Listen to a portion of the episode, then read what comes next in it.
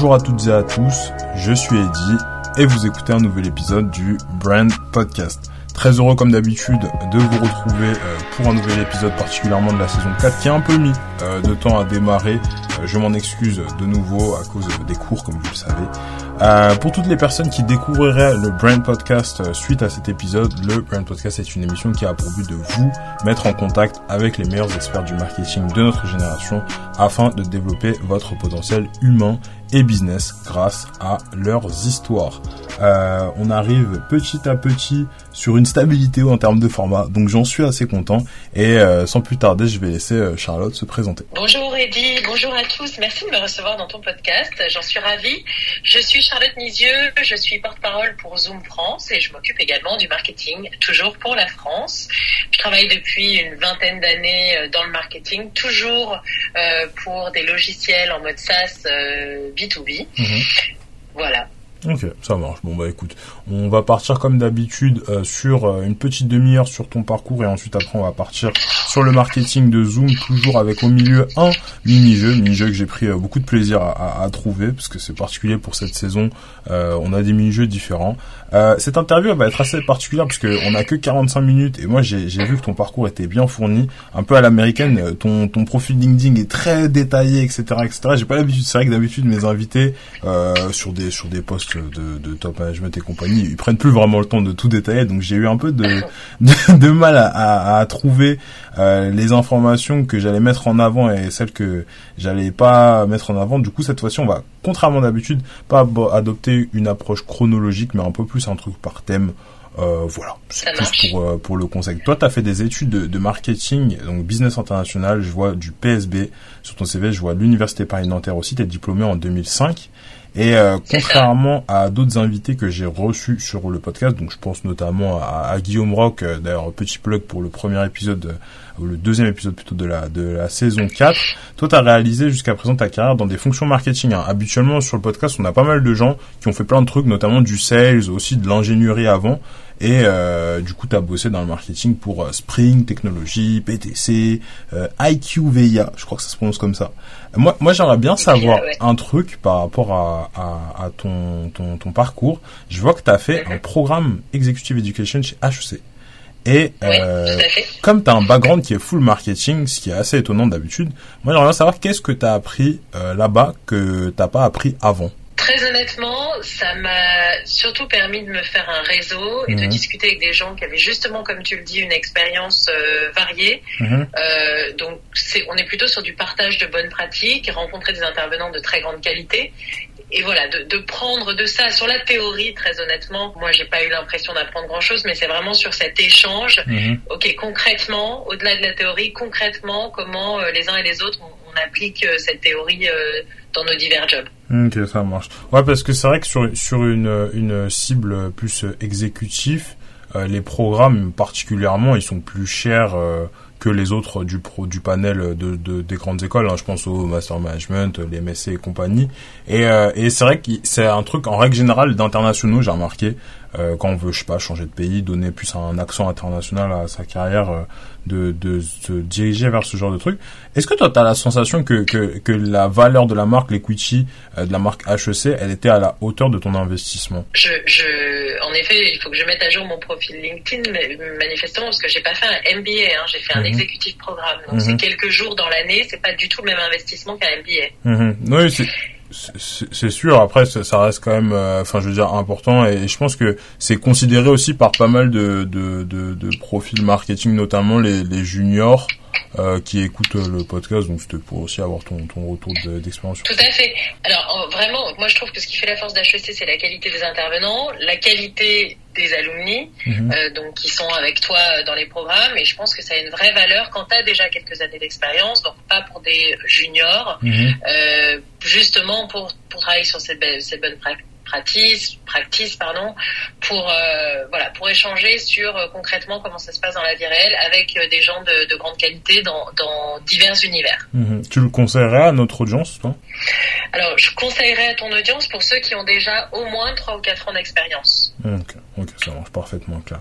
Si, si on continue dans, dans, dans, dans l'échange, moi, il y a un truc que je remarque aussi sur ton profil, c'est que je vois des noms comme euh, Sébastien Borgna, comme euh, Adèle Miller, Laurent euh, Séraphin, et ces noms, ça doit te rappeler quelque chose, parce que c'est des personnes qui tarissent pas d'éloges à ton profil. Je pense que tu es une des rares personnes que j'ai vues sur le podcast avec autant de recommandations dans la section de ton, de ton profil. Et on, on, parle assez fréquemment de le développement du, du réseau euh, sur euh, sur le podcast, mais assez peu finalement de, de son maintien. Est-ce que toi, tu aurais des astuces à partager à, notre audience sur comment on fait pour euh, obtenir un réseau qui soit aussi vocal à son sujet? Alors, la première chose, en ce qui concerne LinkedIn, et je reprends ce que tu disais au début, tu me dis que mhm. tu as eu du mal à trouver des informations. Donc, tu vois, typiquement, je vais le retravailler parce qu'en effet, il faut qu'il y ait deux, trois informations clés mhm. qui ressortent. Ensuite, si quelqu'un s'intéresse en détail à ton profil, c'est bien qu'il du détail, mais en effet, les informations clés, euh, elles doivent ressortir. Mhm. Euh, sur le réseau, alors il y a deux choses, il y a, la quantité puis il y a la qualité. Mhm. Moi, j'ai un réseau LinkedIn qui est assez large, mhm. euh, qui me permet d'établir la, la, brand awareness de l'entreprise pour laquelle je travaille. Donc, je vais aller cibler et demander en contact des gens qui sont dans la cible des, des bailleurs. Et puis sur, tu, tu, tu parlais des recommandations, euh, bah là simplement, ça va te paraître un peu bullshit, mais, mais ça ne l'est pas. Il faut vraiment donner le meilleur de soi-même. Quand on aime son job, bah les gens le, sentent et, ils n'ont pas de problème à le dire de la même manière que je le fais également pour ces personnes-là. Euh, et je pense qu'il faut dire de manière générale, et c'est vrai aussi quand on est sur des postes de manager, hein, il faut dire quand ça va bien. Alors il faut rectifier le tir quand ça va pas, mais il faut aussi dire quand ça va bien. Mhm. Et le dire de manière publique sur LinkedIn, euh, c'est un plus. Moi, je le dis beaucoup. Je fais aussi beaucoup de recommandations. Euh, c'est peut-être aussi pour ça que j'en ai quelques-unes en retour. Mhm. euh, voilà. Ok, ça marche. Est-ce que toi, tu considères qu'aujourd'hui, tu as, réussi à, à, à, maintenir, en tout cas, en vie ton, ton réseau sur, sur la longue durée?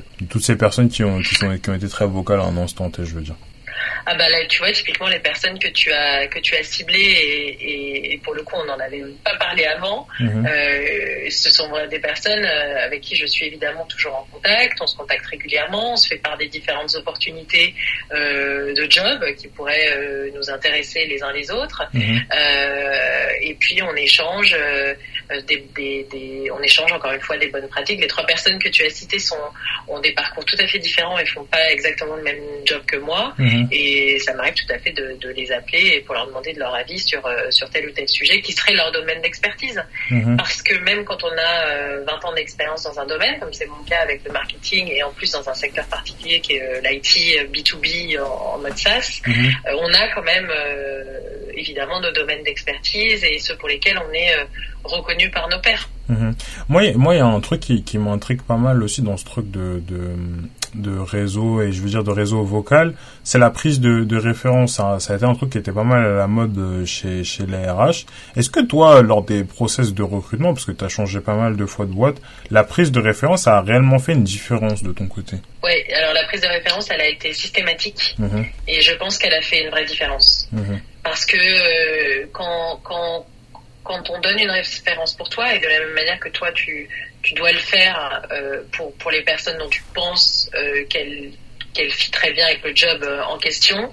Euh, il faut déjà, du coup, il faut donner des recommandations que et des références que, effectivement, quand on pense qu'il y a un fit parfait. Et, et dans ces cas-là, il faut simplement dire, euh, avec des exemples précis, euh, comment euh, la personne travaille, euh, ce qu'elle va apporter à la boîte. Euh, pourquoi pas aussi indiquer un ou deux points d'amélioration. je pense qu'il faut être tout à fait transparent. Mhm. je pense que ça fait une vraie différence. Je pense que ça fait une vraie différence. Ok, ok, ok, ça marche. Parce que moi, moi, je me dis, pour un profil qui est un peu junior, euh, ça peut être parfois difficile de de d'oser de, bah, demander des, bah, des, des recommandations, des références, etc., etc. Est-ce qu'il y a une manière euh, particulière pour toi à ton sens où il faut être très direct, euh, voilà, euh, par rapport aux différents accomplissements avec des grands guillemets euh, qu'on peut avoir dans sa vie professionnelle alors, tu parles de référence sur LinkedIn Non, je parle de référence quand un recruteur appelle ouais, exact... avec qui on a déjà travaillé. Exactement. Par exemple, moi, moi, je pense à un, un cas très précis. Euh, je crois pour mhm. un de mes deuxième ou troisième stages, quelque chose comme ça, on m'a demandé voilà des, des références. J'ai mis le nom de personnes que je pensais euh, être pertinentes pour pour la pour la chose, et puis ensuite euh, euh ces personnes-là bah, ont, ont, été rappelées mais je les avais pas prévenus, tu vois, pour le coup. Et euh, donc du coup, ça fait que euh, après, bah, ces personnes que j'avais que j'avais mis dans dans la, dans la boucle m'ont dit, bah la prochaine fois, tu pourrais quand même nous demander avant de mettre notre nom, même si on, on t'a fait une, une, une belle référence pour le coup. Est-ce que tu penses que euh, les, les, recommandations, ce genre de choses, ça doit être quelque chose qui doit être demandé de manière très formelle, enfin directe, ou c'est quelque chose qui qui est un peu différent? Ça doit être demandé. Mhm. Ça c'est sûr, 100%. Tu dois absolument demander. Euh, alors tu sais, ça peut être, c'est pas forcément du tout de manière formelle et ça dépend de ta proximité avec les gens. Mhm. Mais envoyer un petit mail ou un petit texto en disant j'ai une opportunité de job chez un tel. Euh, accepterais-tu que je donne tes coordonnées pour, euh, pour une prise de référence? Tout mhm. simplement. Tout simplement. Et, et, en effet, il n'est pas question, je pense qu'il ne faut pas que ça aille plus loin. Euh, si, la personne à qui tu demandes de te référencer te pose des questions et, te demande peut-être sur tel ou tel point sur lesquels il faudrait insister parce que ça fit avec la culture de l'entreprise que tu vas rejoindre ou le job que tu vas prendre, etc pourquoi pas. Mais je pense qu'il faut surtout que les personnes qui, donnent des références se sentent complètement libres. En revanche, en effet, il faut qu'elles aient été prévenues il faut qu'on leur ait demandé est-ce que tu es OK pour que je donne tes coordonnées pour une prise de référence à mon sujet? Ok, ça marche parfaitement clair. Si on, si on avance dans ton, euh, dans ton parcours, je vois que tu es resté six années chez, chez Dynatras. Donc en commençant comme euh, digital marketing manager et jusqu'à devenir directrice marketing pour toute la zone IMIA, donc Europe, Moyen-Orient, Afrique. Euh, on, peut on peut le voir euh, toujours en retour aussi un peu à, l'éducation qu'en ce moment il y a beaucoup de programmes, notamment que ce soit dans les facs ou dans les écoles de commerce, qui mettent en avant l'aspect euh, international en rajoutant je sais pas global dans le titre de la formation, bah, pour attirer dans une dynamique d'attirer le plus d'étudiants possible. Euh, les, les, carrières à l'international, etc., ça fait maintenant partie des, des, attentes des talents. Tout le monde est un peu en, en rêve, sauf qu'il y a un problème, c'est que bah, qui dit carrière internationale dit aussi concurrence internationale. On n'est pas le seul pays euh, dans l'Europe et encore moins le seul pays dans le monde. Euh, si tu devais refaire toi ces six années jusqu'à arriver sur ces fonctions, quels conseils euh, tu te donnerais pour pour être préparé au mieux? Pour être préparé au mieux pour avoir le job ou pour évoluer dans le job? Bah euh, moi je pense que c'est ta question. Pour, pour moi je pense qu'il y a les deux aspects, tu vois. Parce que déjà le, le job euh, au début quand toi tu rentres chez Dinatras, le job il est entre guillemets français et au fur et à mesure le job devient international, tu vois. Donc euh, moi c'est plus dans le sens comment tu te prépares à, à, à évoluer vers l'international, tu vois. L'avantage quand tu rentres avec un job local, c'est que tu commences à connaître ton marché, localement, mais tu commences à travailler, parce que dans toutes ces boîtes internationales, tu commences déjà à travailler avec euh, tes collègues, ton boss et d'autres équipes qui, elles, sont euh, dispersées dans le monde. Donc mhm. tu vas t'imprégner de la culture de l'entreprise, de la manière dont travaillent ces gens et, et enfin, les, les, les, autres stakeholders avec, avec lesquels tu travailles, mhm. et tu vas apprendre comme ça à, à, évoluer au sein de cette entreprise. Donc ça se fait, ça se fait en fait euh, tout à fait, euh, tout à fait naturellement d'apprendre comme ça les process et la, et la culture euh, d'une boîte. Et puis quand tu deviens plus senior et que tu prends tout directement des jobs internationaux, ben tu as ton background, tu sais comment mieux travailler avec tes collaborateurs et tes clients selon leur culture. en tout cas, dans tous les cas, il faut vraiment prendre le temps de s'adapter à la culture d'entreprise, de bien comprendre les process, avant peut-être d'ailleurs de poser sa pierre à l'édifice et de, de d'améliorer les process, parce que les process changent toujours sans cesse. Mhm. Euh, voilà, le, point, c'est vraiment d'être à l'écoute, de comprendre la culture de, de l'entreprise, euh, d'être open, de savoir s'adapter, mhm. d'être flexible et de savoir s'adapter aux autres cultures, aux autres façons de travailler. Mais ça, c'est vrai qu'on parle à l'international ou pas en fait à chaque fois qu'on change de job ou d'équipe ou même de boss mhm. on peut avoir devoir s'adapter euh, et, ça, c'est ça, c'est la flexibilité, l'adaptabilité, c'est c'est une qualité euh, énorme et probablement nécessaire pour euh, pour faire une carrière euh, grandissante en tout cas. Mm-hmm. Moi, j'aimerais bien savoir c'était quoi tes, tes, tes, plus grandes difficultés dans la manière dont tu approchais ton métier au fur et à mesure des, des échelles? En réalité, la difficulté, ou on va dire le, challenge euh, auquel j'ai été le plus souvent euh, confronté, c'est vraiment la question de euh, localisation. Je m'explique. J'ai toujours bossé pour des boîtes américaines. Mm-hmm. Donc avec un corporate très fort, un messaging et un branding très fort. Mm-hmm. Et il y a toujours cette question de quelle part d'autonomie on laisse aux régions. Mhm. Euh, et ça, ce sont des cycles qui sont mouvants, hein, c'est-à-dire que euh, dans une boîte, euh, à un moment donné, on va recentrer à la corp les messages et, en local, on va avoir très peu de flexibilité. Ça veut dire qu'on aura juste le droit de traduire, par exemple, les assets, mhm. mais on n'aura aucune flexibilité sur euh, sur rien, euh, que ce soit le type d'événement, les messaging passés, etc. Et puis ces cycles-là, ils changent. Ça dépend aussi des leaders, hein, et puis ça dépend aussi de la capacité euh, des, des leaders régionaux à, à, à, vendre, à faire du business case en leur disant, bah, régionalement ou localement euh, on aurait beaucoup plus d'impact et donc on ferait beaucoup plus de business si on avait vraiment euh, des activités marketing localisées. Et quand je dis localisées, c'est vraiment très différent de, de traduit parce que localiser un contenu, localiser un événement, un événement, localiser un message, c'est l'adapter à sa cible. Euh, par exemple, il peut y avoir de la localisation entre les États-Unis et l'Angleterre, mhm. simplement parce que les besoins ne vont pas être les mêmes. Alors c'est encore plus vrai en B2C. Hein. En B2B, c'est un peu moins vrai parce qu'il y a quand même un, lissage euh, des besoins B2B.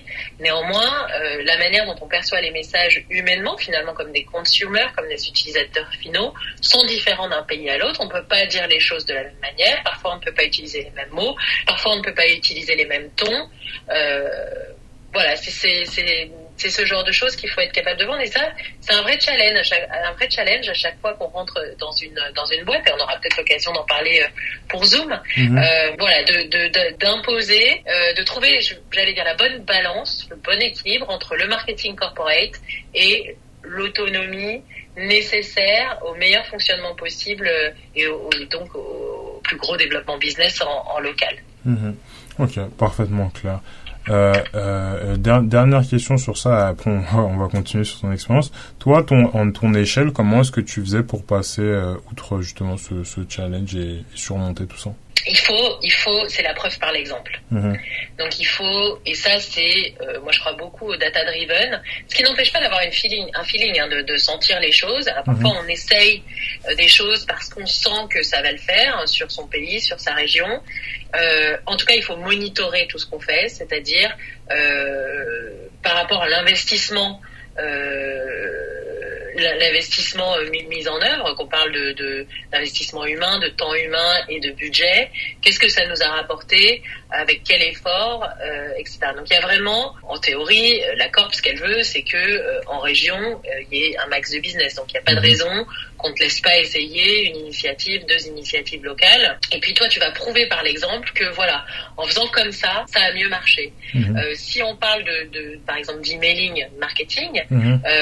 tu peux très bien faire des A/B tests entre des versions simplement traduites euh, de l'américain et des versions vraiment localisées où pour arriver au même message de fin, tu vas complètement changer euh, la, manière, le ton, euh, les exemples que tu vas utiliser, etc. Mhm. donc moi, je crois beaucoup à la preuve par l'exemple. Mhm. et, par, et par la data, en fait. Hein, c'est vraiment data-driven. Ok, ça marche. Quand, quand, quand je regarde, toi, ton, ton expérience chez euh, Final 4, je crois que ça s'appelle comme ça, mhm. je, je, vois euh, plusieurs choses. Déjà, je vois un challenge ambitieux sur deux ans, donc de 2020 à 2022, avec des objectifs de croissance importants. Même sur ton, sur, mhm. sur ton LinkedIn, tu marques 12 euh, millions de pounds à 50 millions de pounds ARR en deux ans, donc c'était l'objectif. Euh, cependant, je vois aussi qu'en en janvier 2021, toi, tu quittes l'entreprise, donc après un an et un peu plus de quatre mois. Est-ce que tu pourrais nous expliquer comment est-ce que tu fais la transition de Dinatras à euh, Finalcad et euh, pourquoi est-ce que finalement tu décides de, de partir ce, ce, de ce challenge? Alors, tu sais, la vie la vie, elle est faite d'opportunités. Mhm. Et euh, au moment où donc j'étais chez Dinatras, j'ai été contactée par euh, les, les VC, donc les investisseurs dans l'entreprise Final 4, qui est une, une startup Inexporti, mhm. qui me disaient à l'époque, euh, on a besoin de quelqu'un pour monter toute la machine marketing. On a mhm. un produit euh, qui marche bien, donc qui était une app dans le secteur de la construction, qui est une app dans le secteur de la construction, mais on a besoin d'un vrai marketing et d'une machine demand gen. Et donc mhm. j'ai été embauchée pour ça. Et pour moi, je rappelle qu'à l'époque j'étais directeur, euh, directeur euh, marketing euh, chez Dinatras. Et pour moi, c'était l'occasion de prendre un poste global et surtout de monter toute mon équipe. Mhm. Donc ça a été passionnant de mettre en place toute cette machine d'hygiène, mais pas que, puisque là j'avais un rôle de, CMO, hein, donc euh, de monter euh, euh, toute cette machine marketing, y compris la communication avec les PR, etc., y compris le product marketing, et puis bien sûr la DGen, tout ça au service du, du business. Et puis, bah, tout ça a été mis en place après à peu près 18 mois, 18 mois pardon, jusqu'au moment où j'ai eu cette opportunité chez Zoom. Et Zoom, si on se replace en arrière, euh, donc moi j'ai rejoint euh, il y a maintenant plus d'un an euh, Zoom, mais euh, à l'époque il y avait encore tout à faire en termes de messaging, de perception. tout le monde s'est mis à utiliser Zoom pendant la pandémie, mais au niveau business, il fallait construire ce marketing-là. Mhm. Donc c'est, ce sont des opportunités qui se présentent, des challenges qu'on a envie de prendre. Ça correspond aussi à des moments de vie. Hein. La vie personnelle, elle n'est pas complètement décorrélée de la vie professionnelle et vice versa. Mhm. Euh, donc ça correspond à des moments de vie et des, des envies aussi. Mhm. Voilà. Ok, ça marche. Tu, tu, me, tu as dit que, tu, que du coup c'est les VC de chez euh, Final Cut qui t'avaient contacté. Chez Zoom, c'est eux qui sont venus te chercher du coup? Non, chez Zoom, en fait, moi j'avais depuis très longtemps envie de rejoindre Zoom. Moi, j'utilise la solution Zoom depuis euh, depuis toujours. Comme j'ai toujours bossé pour des boîtes américaines on- et que et que au départ Zoom s'est développé surtout aux États-Unis, euh, j'utilise Zoom depuis euh, quasiment sa création. Et Bien sûr, pendant la pandémie, bah, j'ai, comme tout le monde, au sein de Finalcan, on a beaucoup utilisé Zoom. On s'en est servi pour beaucoup de choses, y compris pour faire des hackathons, pour faire des challenges, pour, euh, pour assurer la continuité des relations entre les équipes, au-delà du pure business, etc. Et j'avais vraiment envie de prendre part à ça et, et poser ma pierre à l'édifice euh, dans l'histoire de Zoom en France. Quoi. Mhm.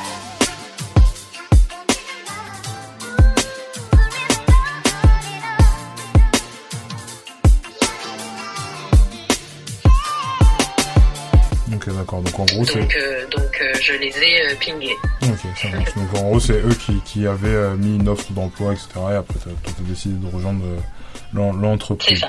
Ok, ça marche.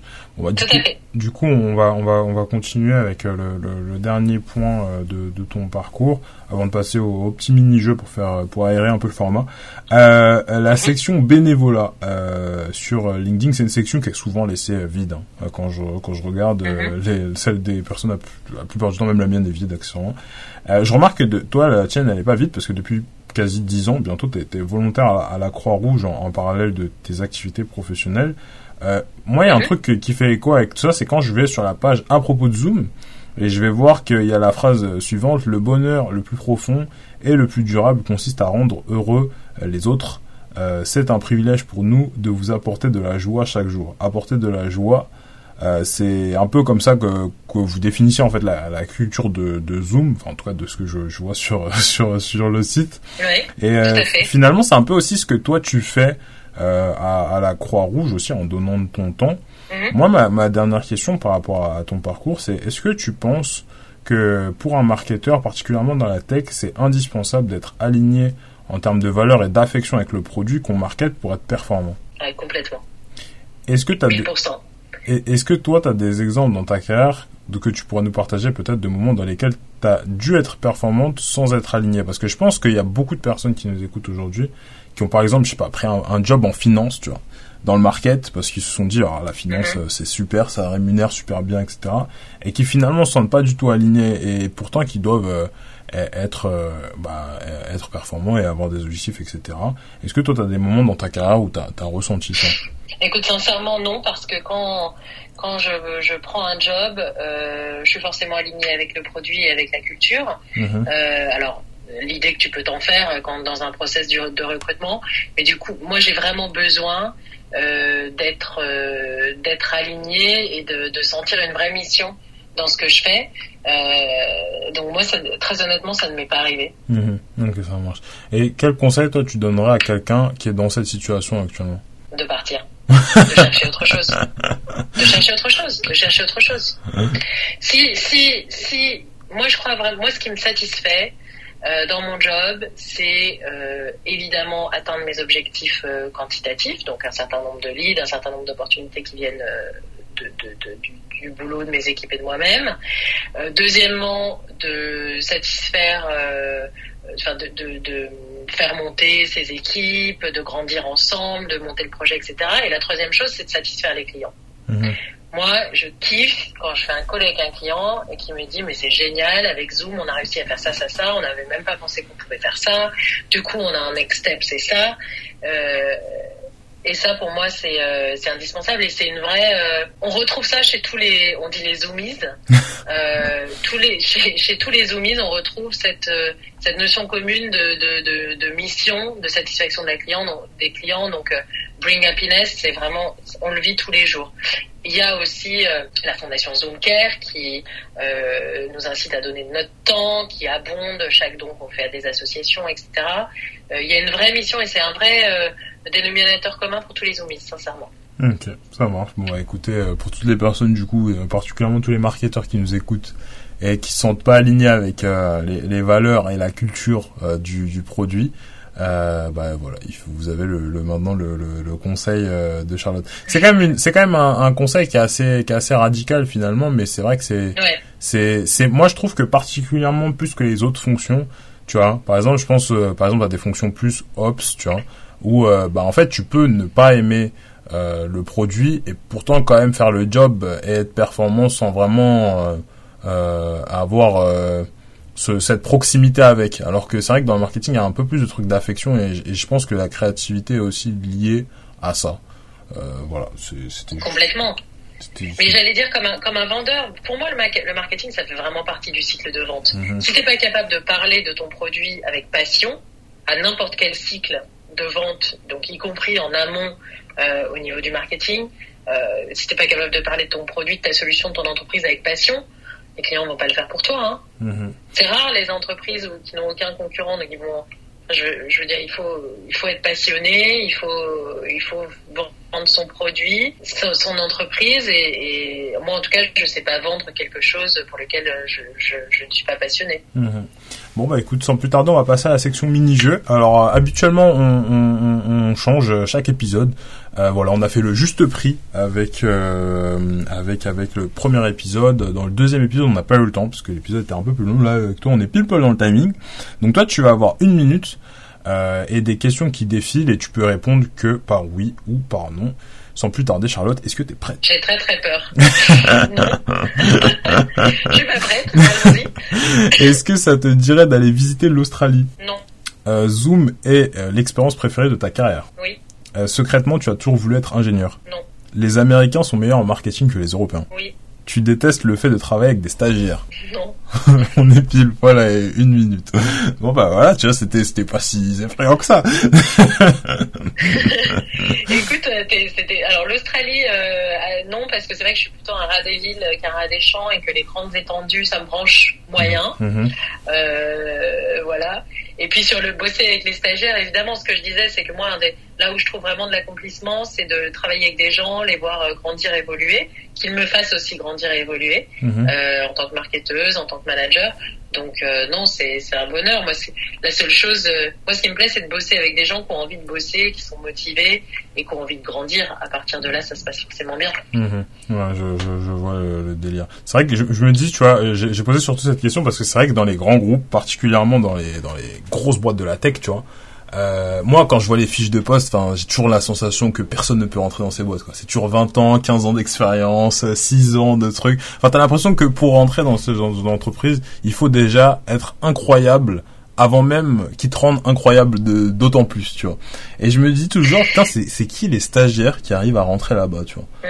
Le, le, mmh. le, mec qui a aucune expérience finalement ouais. et qui, qui arrive à trouver sa place, tu vois.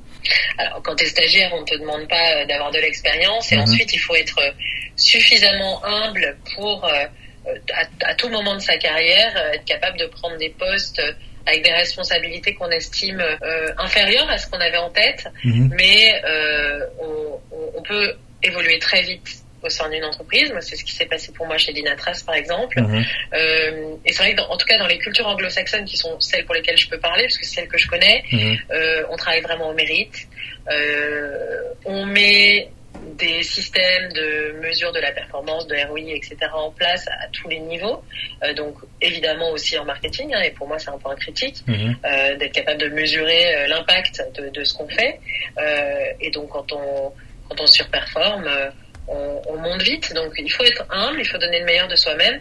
Et puis quand on croit au produit et qu'on adhère à, à, la culture de la boîte, ça se passe bien et il n'y a, a, pas de raison d'évoluer vite, mmh. tout simplement. Bon, bah sans plus tarder, on va rentrer dans la dans la partie marketing concernant Zoom. Moi, j'ai un, point mmh. commun avec euh, Aurélie Planex. Donc euh, pour ceux qui connaissent pas, c'est la rédactrice en chef de chez Bismart. C'est que je savais mmh. pas que les médecins utilisaient Zoom pour la télémédecine. Euh, bah, comme beaucoup, j'ai découvert euh, et redécouvert plutôt euh, Zoom lors du confinement avec mes cours à l'EM Normandie et tous mes camarades qu'on embrasse. Et, et, vu la simplicité de, de prise en main de l'outil, bah forcément on peut avoir tendance à oublier que c'est avant tout un produit B2B. Euh, ce qui amène mes questions. quelles actions au quotidien est-ce que Zoom met en place pour retravailler la perception de l'outil et l'accès plus vers une communication B2B euh, lorsque les utilisateurs B2C en fait sont des, des ambassadeurs du produit quoi finalement? C'est une vraie question, hein, c'est une vraie question parce qu'avec le, le, le confinement, euh, c'est vrai qu'on est devenu une marque euh, générique comme euh, comme Kleenex, hein, mhm. on, se fait comme comme Frigidaire, on se fait on se fait un zoom, mhm. quel que soit l'outil dont on parle, on se fait un zoom. et donc ça, ça a des conséquences qui sont positives et puis qui sont challenging. De toute façon, c'est positif parce que ça nous donne l'opportunité de parler. Mhm. Le challenge, c'est que le grand public, euh, en effet, c'est a, une vision euh, du produit. Les médias se sont emparés du produit euh, sans à un certain moment se préoccuper de savoir quel était le vrai positionnement de, de, de Zoom. Mhm. Mais évidemment, c'est pas aux autres de savoir quel est le positionnement Zoom, c'est à Zoom de travailler sur ça. Donc, en effet, tous, toutes les communications que l'on fait, euh, tous les messages que l'on passe, même quand on fait de la demand gen, tous les emails qu'on envoie, tous les événements, on garde vraiment ce, ce message et depuis un an, on a vraiment insisté sur ça, euh, sur euh, Zoom. L'ADN de Zoom, c'est bien d'être un produit pour les entreprises et même au départ les grandes entreprises. Donc on a développé plein de, de solutions. Alors euh, les, les, SDK qui permettent d'insérer la vidéo dans d'autres outils, c'est comme ça que les médecins se servent de la, de la télémédecine, mhm. euh, enfin de Zoom pour la télémédecine. Mais c'est vrai qu'il y a un vrai challenge de positionnement et ça, ça passe par, bah, par, par, la DJN au quotidien, mais aussi par la communication. Et, et c'est vrai que quand je suis arrivée, il y avait plusieurs challenges, dont, dont celui-ci. Hein, mais Zoom est, est-ce que vraiment Zoom est un outil pour le pour le pour les pour l'enterprise, c'est-à-dire les grands comptes? Mhm. Et donc on avait ces grands comptes qui nous ouvraient pas forcément la porte quand on tapait à la porte euh, parce qu'ils pensaient que peut-être la solution n'était pas adaptée. Donc au service du business, il faut parfois faire de la communication. Alors dans le cas de Zoom, c'est pas de l'awareness puisque 100% de nos bailleurs nous connaissent, mais c'est mhm. vraiment des questions de perception. Je te donne un exemple. On a lancé en fin d'année 2021 une grande campagne d'affichage dans les aéroports parisiens. Mhm. Les messages, le, le, le premier message c'est 500 000 entreprises ont choisi Zoom. Mhm. Donc ce qu'on veut dire, c'est voilà, Zoom, c'est une solution pour les entreprises. Euh, on a on a d'autres challenges de positionnement. Par exemple, beaucoup de gens et, toi sûrement nous connaissent euh, pour la solution Zoom Meeting, donc mhm. qui sont les meetings et les visioconférences qu'on fait tous les jours. Mais Zoom fait beaucoup d'autres choses, du chat, de la téléphonie, du webinar, des solutions d'event complètes, voilà, de, tout un tas de, de, de solutions qui vont au-delà du simple du simple de la simple vidéoconférence. Mhm. Donc on a on a d'autres euh, communications dans ce style euh, pour bien indiquer que Zoom est une plateforme de communication unifiée basée sur les technologies vidéo. Hein, donc ça, c'est vrai que c'est le cœur du produit de, de Zoom et qu'autour de cette technologie qui appartient 100% à, à, Zoom, on a développé la téléphonie, le chat, le, le webinar, euh, l'event, etc., euh, etc. Ouais. Toi, il y, y, a un truc qui est assez particulier dans tout ça parce que tu nous as, tu nous as parlé un peu de tous ces challenges, mais ce que t'as pas précisé, c'est que bah, tu es aujourd'hui la seule en France à gérer le marketing de Zoom. Euh, moi, j'aimerais bien savoir comment est-ce que tu fais pour pour t'organiser au mieux et euh, entre guillemets euh, planifier la croissance dans ce, ce one woman show quoi. Alors c'est pas c'est pas un one woman show, c'est jamais le, le, le, c'est jamais le boulot d'une personne de toute mhm. façon. la manière dont je m'organise, c'est vrai que Zoom en France, comme partout ailleurs, bénéficie d'une grande croissance grâce au au marché, euh, grâce aux équipes. Et euh, en effet, il faut absorber le boulot au niveau marketing. Donc si on se focus sur le marketing, en effet, je suis toute seule, mhm. mais euh, je me construis des collaborateurs, on va dire, de plusieurs façons. La première chose, c'est en interne. C'est vrai qu'en France, alors on en parlait tout à l'heure, la particularité des gens de Zoom, c'est vraiment d'être animés par une, une même mission. Mhm. et du coup, en interne, je, ah, je travaille vraiment euh, de manière très proche avec les commerciaux, avec les sales engineers, avec les CSM, etc. Et souvent, si j'ai une action en particulier, j'en ping un que je pense être le meilleur sur ce sujet. Et je dis, est-ce que tu veux bien être mon buddy sur euh, cette action-là? Et donc, je travaille vraiment avec eux euh, et, et, je délègue tout ce que tout ce que je peux déléguer sur ce sujet-là et sur les sujets sur lesquels cette personne sera meilleure que moi. La deuxième chose, c'est que je me, conduis, je me construis une équipe externe aussi. Mhm. Euh, deux exemples très concrets. J'ai une agence d'événements à qui je confie complètement la gestion des événements, mais de, de, de A à Z. C'est-à-dire que stratégiquement, on réfléchit ensemble sur quel event on va, on va pas, etc. Ça, c'est une, une, une réflexion collective avec, euh, bien sûr, le, le management de la France et euh, cette agence en fonction du budget, etc. Et ensuite, il délègue tout comme s'il faisait partie de mon équipe. Mhm. Comme si c'était mon responsable événementiel. De la même manière, notre agence de presse, qui est l'agence de presse de Zoom depuis deux ou trois ans maintenant, je travaille avec eux bien au-delà d'une simple agence de presse qui ne ferait que relayer des communiqués de presse. On travaille ensemble sur le contenu et je me sers d'eux, entre guillemets, vraiment comme euh, mon équipe communication en fait. Euh, donc je vais travailler avec eux sur le messaging, je vais travailler avec eux sur euh, sur euh, quelles actions faire ou pas, et ils vont vraiment avoir ce rôle de head of communications en fait, comme si j'avais euh, une personne qui me reporte et qui serait en charge de la communication pour la France. Ok, ok. Donc, Euh, donc donc c'est ça les clés, ouais. ok. Donc, en gros, ce serait avec avoir, enfin, développer une sorte d'accompagnement en interne. Euh, avec euh, en te greffant un petit peu aux, aux- aux équipes sales et, euh, Mhm. et aussi s'entourer de, de partenaires stratégiques sur sur en, en termes de prestats externes quoi. Euh, Tout à fait. les- Alors, excuse-moi, en ce qui concerne les sales, Mhm. c'est pas tellement moi qui vais me greffer à eux, c'est eux que je vais inciter à se greffer aux actions marketing. Mais tu sais, les sales ou même les CSM, même les SI, ils ont envie qu'il y ait plus de business, ils ont envie qu'il y ait plus de leads. Donc, en général, il n'y a vraiment aucun problème et au contraire, ils sont euh, contents de, de, de participer à ça. Mais oui, en tout cas, c'est se construire une équipe fonctionnelle élargie. On va arriver euh, petit à petit vers, vers la fin du, du format. Est-ce que tu as une recommandation de livre pour notre audience? Je suis sûre qu'on te l'a déjà dit euh, dans tes podcasts, euh, c'est l'art de la guerre. de Mhm. Tsusen. Alors évidemment, loin de moi euh, l'idée de penser que euh, que que le, que le que le business ou le marketing est une guerre, mais il y a certains principes qu'on qu'on peut vraiment appliquer au marketing et j'en ai deux en tête et d'ailleurs c'est qu'on a évoqué hein, durant notre conversation. La première, c'est que dans son bouquin, il dit qu'au au milieu du chaos se trouve une opportunité. C'est toujours vrai. Je peux donner l'exemple de Zoom. C'est toujours vrai. Je peux te donner l'exemple de, Zoom pendant la pendant la pandémie. On est passé euh, euh, de, quelques millions d'utilisateurs quotidiens à 300 millions d'utilisateurs quotidiens en, quelques semaines. Euh, du coup, sont apparus en raison d'erreurs d'utilisation, etc. Des, des, questions sur la sécurité, les questions de zoom bombing, etc. Ça nous a donné l'opportunité, premièrement, d'améliorer notre produit. Donc ça, c'est la première chose, pour faire en sorte que l'utilisation soit encore plus euh, guidée pour assurer euh, la meilleure sécurité possible. Mhm. Et ça nous a donné la possibilité d'en parler, puisqu'on s'est fait interroger sur la sécurité de Zoom, etc. Donc on a pu dire que nos solutions étaient chiffrées de bout en bout. On a pu dire qu'en 24 heures, on avait mis les mots de passe obligatoires, etc. etc. Ça nous a donné l'opportunité de parler et ça nous a donné justement l'opportunité de repositionner notre produit. Puisqu'on Mhm. était en pleine période où voilà, les gens découvraient Zoom, les gens avec un grand G, si je puis dire. Euh, sauf qu'au milieu de ces gens se trouvaient aussi des bailleurs. Et donc, il fallait être sûr qu'auprès de cette cible, il y ait, le, le bon message. Donc, au milieu de ce chaos-là, d'utilisation exponentielle, des questions qui se sont posées sur la, sur la sécurité euh, du- de la solution Zoom, on a eu l'op- l'opportunité d'en parler, de repositionner notre produit. C'est c'est un exemple. Euh, donc, c'est, moi, c'est ma, ma leçon préférée de l'art de la guerre, c'est au milieu du chaos se trouve l'opportunité. Tu noteras d'ailleurs que euh, c'est vrai aussi dans la vie perso. Il faut essayer de se, de se dire ça quand c'est la guerre. Il y a toujours une opportunité à la fin. Anyway, c'était une petite parenthèse. Je, je te coupe deux minutes. Est-ce que toi tu fais partie des gens qui lisent énormément énormément de bouquins ou tu préfères lire peu de bouquins mais euh, les relire Euh, je lis, ça dépend ce qu'on appelle euh, lire. Je lis plutôt peu de bouquins, à vrai dire. Je lis Mhm. plutôt peu de bouquins et sur- souvent sur recommandation. Mhm. Ok, ça marche. C'est vrai que je, je, fais- je fais, quand j'étais ado, j'allais à la Fnac, je passais des heures à choisir mes bouquins, mes BD, mes disques, etc. Et c'est vrai que là, je, je fais plus du tout ça. C'est dommage. Quand je passe à la Fnac, j'aime bien faire ça, mais, mais maintenant, j'ai plutôt tendance à commander euh, sur, euh, sur recommandation. Donc, je lis plutôt peu de bouquins. Malheureusement, c'est sûrement euh, quelque chose, à- un point d'amélioration. On va finir euh, petit à petit euh, l'entretien, à moins que je crois que tu euh, pas fini ta phrase.